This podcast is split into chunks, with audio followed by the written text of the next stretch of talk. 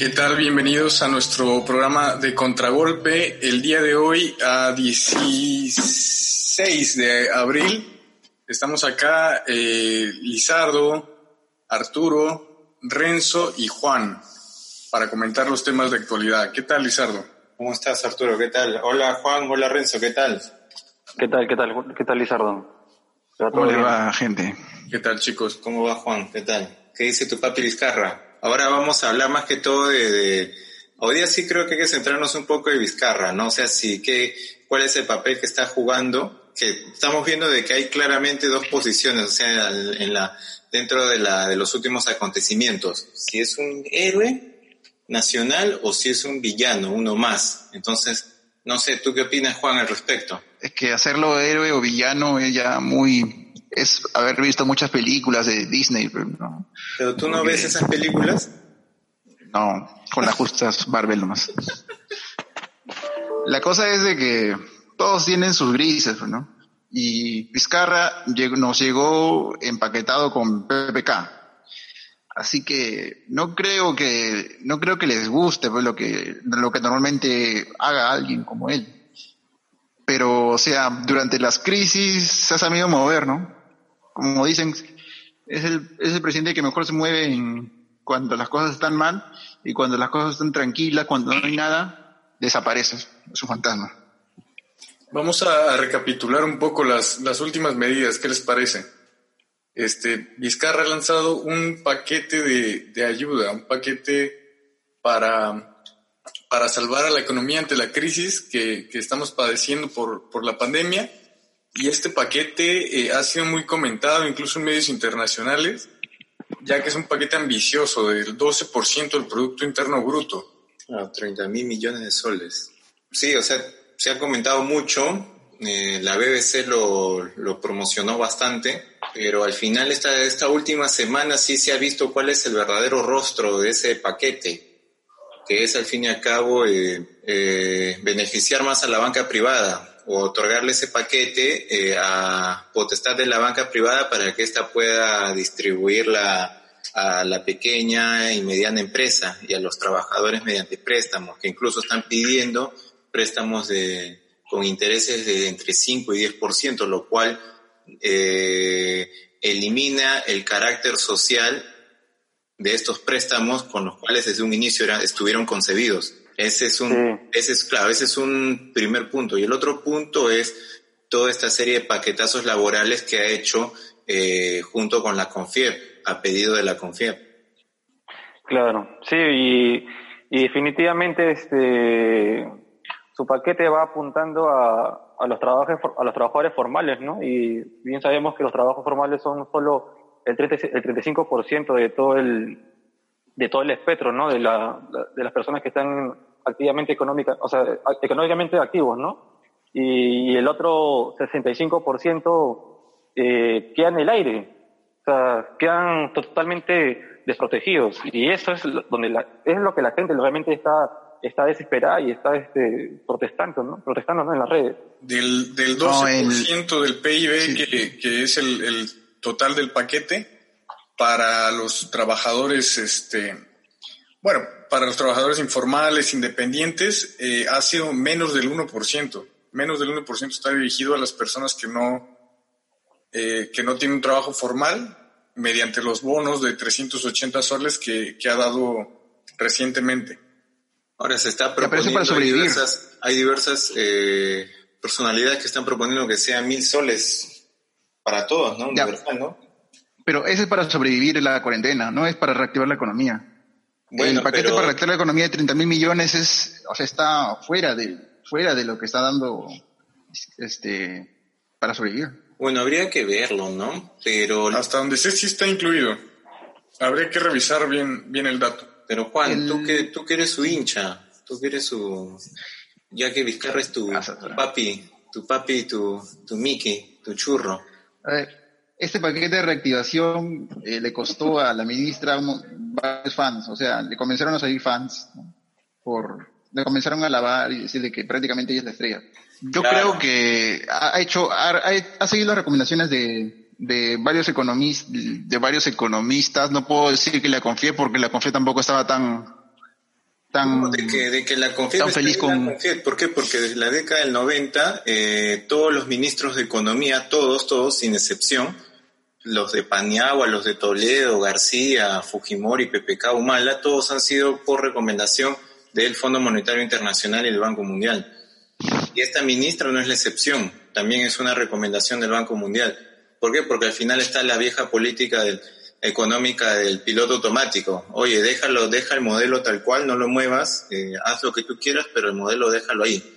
No lo toques para nada, así se esté derrumbando, así el desempleo haya aumentado, déjalo ahí y no lo toques. Así la contaminación en las minas sigue aumentando, no me muevas para nada el, modelo económico.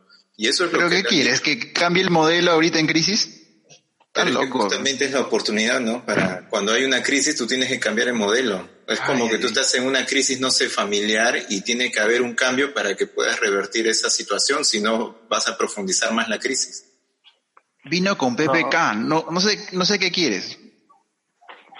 No, no lo vas a... No, creo que, creo que, claro, de hecho que este, cambiar el modelo eh, en esta situación es difícil, ¿no? Porque básicamente es lo que se necesita es voluntad política de todos los partidos y también del pueblo que esté también este en un punto de inflexión para hacerlo, ¿no? Pero en este momento estamos todos prácticamente encerrados, estamos en estamos este enjaulados, no se puede hacer nada. Claro, que también o sea, todo, ahorita nadie quiere cambiar, todos quieren regresar a la normalidad y de ahí después mejorar, pero la cosa es que ahorita es salvar, eh, lo que ahorita quieren es salvar el año, que regrese todos, todos regresen sus empleos. ¿no? sé, quieren, quieren llegar al mes. Ajá. el 60 de ese bono, en la primera quincena de 380 soles, eh, solo se ha llegado, ya siendo casi un mes, solo se ha llegado al 60% de la primera quincena, ojo, de la primera quincena. O sea que ahorita estaríamos, ahorita estamos definitivamente eh, desfasados en cuanto a ese avance. Eh, pero yo a lo que voy es que obviamente, eh, bueno, desde un principio Vizcarra cuando dio su, su mensaje de, inauguración, bueno, en ningún momento él dijo, oye, voy a cambiar el modelo económico ni nada de esas cosas. Pero tampoco es, que nadie, mucha gente le pida. Bueno, es que el problema es de que yo creo que la gente creo que ha estado contenta porque dijo, porque le hizo el pare a los fujimoristas, entonces por eso estaba la gente contenta. La paradoja es que eh, le ha hecho el paro a los Fujimoristas, pero sigue gobernando con la constitución de Fujimori, sigue gobernando con el modelo económico de Fujimori, con el perdón de, de, impuestos a las grandes mineras, etcétera, etcétera. Y ahora con esto, reducción de, de derechos laborales, entonces al final es medio, un poco contradictorio, ¿no? Porque... La suspensión perfecta, esa es, lo, esa es la nueva medida que ha, que ha tomado y que bueno, es algo reducido de lo que pidió, lo que pidió la CONFIEP, que los cuales pidieron despidos masivos. Bueno, es que la CONFIEP tiene que pedir, obviamente, es que lo que pasa es que cuando tú pides un pliego, tú tienes que pedir lo, lo, lo, lo que está más al alcance para que igual tú tengas concesiones después. O sea, no vas a pedir tú, cuando tú das un pliego de reclamos, no vas a dar solo, no vas a pedir lo mínimo. Tienes que pedir algo que esté más allá de tu alcance para que tú puedas para que te puedan dar eh, de repente la mitad de lo que estás pidiendo. Ahora, esto, esto de la suspensión perfecta lo pedían también los microempresarios. Y aparte de que la confianza no estaba tan, no está tan a gusto con Vizcarra porque él filtró la carta que, donde le pidieron, donde les pidieron hacer, a, le pidieron hacer a Vizcarra esa ley para despidos masivos, los cuales, o sea, se molestaron porque les filtraron la, les filtraron la carta. Mira, no sé hasta qué punto la CONFIEP puede estar molesta con Vizcarra. ¿Por qué? Porque ahora con estos 30 mil millones de soles del plan reactiva, eh, prácticamente esto le va a dar la potestad a la banca privada, que es parte, obviamente, que es la CONFIEP al fin y al cabo, el BCP, Interbank, etcétera. Entonces, al final, la CONFIEP ha salido ganando de todo esto. Esa es la, la, sensación general que hay en la población, que la CONFIEP ha salido ganando. Sí, eso, eso está claro pero eh, ¿podría ser peor? Es la pregunta. Si, si hubiera un presidente diferente, digamos, Keiko fuera la presidenta, la carta hubiera salido íntegra, o sea, las medidas hubieran salido tal, tales cuales. Vizcarra algo eh, quitó de, de, los, de lo que pedía la confianza. ¿Sabes por qué? Porque yo creo, lo que pasa es que Vizcarra cuando entró, él tenía ya la, él sabía perfectamente que iba a gobernar solo un año y medio. Eh, no iba a gobernar cinco años. Entonces, cuando creo tú tienes que gobernar cinco años, entras eh, con otra, eh, entras tal vez con otra mentalidad, con otra mentalidad, ¿no? O sea, ya no, no, no, solo piensas nada más sobrevivir ese año y medio. Entonces, creo yo que lo que hace Vizcarra al final, y en eso sí está bien asesorado, es trabajar en base a las encuestas, ¿no? Y si las encuestas quieren esto, yo le digo esto a la gente y subo en las encuestas y bajo. Al final me queda un año y medio nada más, quiero sobrevivir este año, empieza el año electoral, entonces ya no, no tengo nada que ver ahí y listo, salgo como el héroe de la película. Sí. Otro que también estamos hablando ayer era de que Vizcarra, o sea, ha sabido comunicar y hacer esta jugada de hacer el paquete y prácticamente eliminar a sus, a todos los que los iban a criticar, ¿no? Porque los que deberían estar criticando esto eh, deberían, debería ser Verónica Mendoza, los de Frente Amplio y, mm, bueno, nadie más tiene voz ahorita. Bueno, Urresti, tampoco ah. es tan... Han desaparecido totalmente, ¿no? Bueno, Urresti sí está teniendo un papel prácticamente de perro faldero de Vizcarra. O sea, está tibio, Twitter, también está Twitter y prácticamente le va a prender una vela a Vizcarra. Sí, Urresti es un oportunista, ¿no? Está, está, está, buscando el momento propicio para poder dar el, dar el golpe, ¿no? Pero ahorita está calladito, pues, ¿no? Porque le conviene. Ah. Del Frente Amplio, lo que sí me preocupa el Frente Amplio, y sí lo habíamos mencionado, era que ahora lo que pasa es que este, este nuevo ministro de Salud es, creo, si no me equivoco, ha sido parte de las canteras del Frente Amplio. Y ahora que el Frente Amplio está eh, perdón, ahora que este ministro, ministro está ahí, no estoy oyendo tal vez alguna posición eh, de oposición a las medidas de Vizcarra por parte del Frente Amplio. Claro, los que, deberían estar gritando son Cochero y Marco Arana, ¿no? Claro. Que son, que son del Frente Amplio, pero no critican porque ahorita el ministro es de, ese partido y también ha, jalado gente, ¿no? Como Farid Matú, que es también postuló al Congreso en ese partido. Ah, por el Frente Amplio, ¿no? ¿O por Verónica? No, por el Frente Amplio. Bueno, no recuerdo, pero bueno, ahí te das cuenta, ¿no? Y te das cuenta que el FREPAP está más a la izquierda del que el Frente Amplio actualmente. Es la peor pesadilla de, de y Philly Butters, que, que hay, hay rojos en el gobierno. Bueno, pero es que como te digo, al final el hecho de que hayan rojos en el gobierno y al final estén implementando las medidas económicas de la CONFIEP, te indica de que esos rojos al final están domesticados o los han domesticado. O sea, al final no representan un peligro. Bueno, el problema es de que tanto Bates como Bailey o o Aldo Mariatti, bueno, ya es, ya es conocido su, su anticomunismo. Ahora, yo tampoco no lo veo tan mal este, que apoye la CONFIB en épocas de crisis, porque todos sabemos quiénes son los que nos dan los trabajos. ¿no? Bueno, es que en épocas de crisis el gobierno tiene que favorecer a los trabajadores o a los, a los grandes empresarios, pero al final quien da la riqueza de las grandes empresas son los trabajadores, porque se ha demostrado de que no son los empresarios los que generan la riqueza, son los trabajos si no, no estarían llorando los empresarios alrededor del mundo para volver a, labores, ¿no? Claro. Es la petición de todo. claro, al final, ¿quién construye los edificios? Son los trabajadores. ¿Quién, quién este, levanta las fábricas? Son los trabajadores, no, no son los empresarios.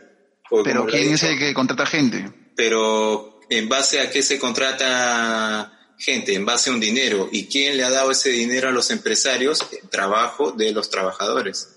Bueno, ese huevo y la gallina. Claro. O sea, al final el empresario no es de que el empresario agarró la varita mágica y de la nada sacó 100 millones de soles y ahí empezó a contratar gente, ¿no? ese, dinero, ese dinero ha sido producto del trabajo y del esfuerzo y de, los trabajadores. Ya, pero en, ya, eso de, un lado, como te dije, es el huevo y la gallina y ya es Claro, ya eso, claro, podemos de repente hablarlo en otro tema, ¿no? Pero a lo que, a lo que rezamos es a Vizcarra, ¿no? A ver, Tú Tú la vez pasada dijiste que Vizcarra era el mejor presidente de, Sudamérica que manejaba la crisis. Mm, no, no dije eso. Lo que dije tal vez es de que si lo comparas con Bolsonaro, cómo está manejando la crisis, o, con Lenin Moreno. Con Lenin Moreno, por ejemplo, en Ecuador, yo creo que ahí sí sale, sale bien parado Vizcarra. Pero en cuanto a materia económica, yo creo que muchos lo están haciendo eh, mejor que, que Vizcarra, porque como te vuelvo a repetir, o sea, Vizcarra no está haciendo nada nuevo, Vizcarra está al final eh, siguiendo el modelo económico de Fujimori. Pero en materia de comunicación es el que, es, o sea, le ha ganado todo prácticamente. Cada Claro, día tiene- saca, porque- cada día saca porque- nuevas cosas. Es que que, tiene una, tiene, tiene una tribuna que le aplaude todos los días también, pues, ¿no? Los medios de comunicación están bien alineados al gobierno. claro, Rosa María Palacios, Álvarez Rodríguez y todo, todo ahí, toda una panda de, de periodistas que están ahora con Vizcarra. Yo no lo veo tan así porque de último se les han volteado a- al presidente. Pero si, si Vizcarra tomara el otro lado, si Vizcarra tomara una postura más parecida a la de Alberto Fernández en Argentina, que está propugnando por un impuesto a las grandes fortunas, por este, imposibilitar eh, de raíz los despidos, ¿qué apoyo tendría Vizcarra? ¿Qué, ¿Qué capital político? ¿Quién estaría detrás de Vizcarra a la hora que, que- Claro. que la derecha extrema fuera por él? Claro, ese es el tema, no hay nadie. es el tema, que no hay, No. no hay izquierda, no hay un, no hay un partido fuerte que esté del lado de los, de los trabajadores del Perú, entonces, eh, así Vizcarra, Vizcarra quisiera, pues realmente la tendría muy difícil. Claro, no, no hay Pero un movimiento de masas, ese es el tema. Todo, el Congreso en es de Argentina Vizcarra. tienes al peronismo, pero en Perú no, no, no tienes nada. No hay nada. Pero, o sea, Argentina estaba en crisis antes de la, antes de la pandemia. Yo no sé qué, cómo van a salir de, de esto. Ya fueron, no sé. Pero, bueno, es que o sea, pero nosotros, que, que- que el Perú también, o sea, el hecho de que haya aumentado la pobreza y el desempleo, eso es una, eso es algo que, que te indica que hay una crisis, ha habido un parón, ¿no? Entonces, pero el problema es es que nosotros, como vivimos en constante crisis, entonces ya para nosotros la crisis es algo normal, ¿no? O sea, ver gente pobre en la calle es algo normal para nosotros. Claro, Argentina con la supuesta crisis, pero el argentino promedio tiene un nivel de vida mucho más alto que el peruano, tiene acceso a, a todos los servicios básicos. Y aquí, bueno, en, en la ciudad de Lima la mayoría tiene, pero eh, en provincias y, y en algunas partes de Lima hay gente que ni siquiera tiene acceso al agua potable. Entonces, para compararnos con Argentina, todavía estamos a, a- unas cuantas crisis de ellos para llegar. Sí. No defiendas a, a tu papi Vizcarra, Juan.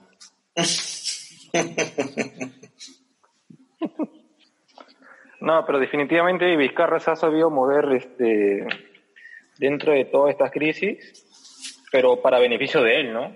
Solo para beneficio de él, nada más, y un, un puñado de empresarios. Y nadie, es un- nadie, es un zorro, pues, de, de saberse mover. pues. Si no, no habría sobrevivido a, al Fujimori, al Congreso y a, y ahora esto.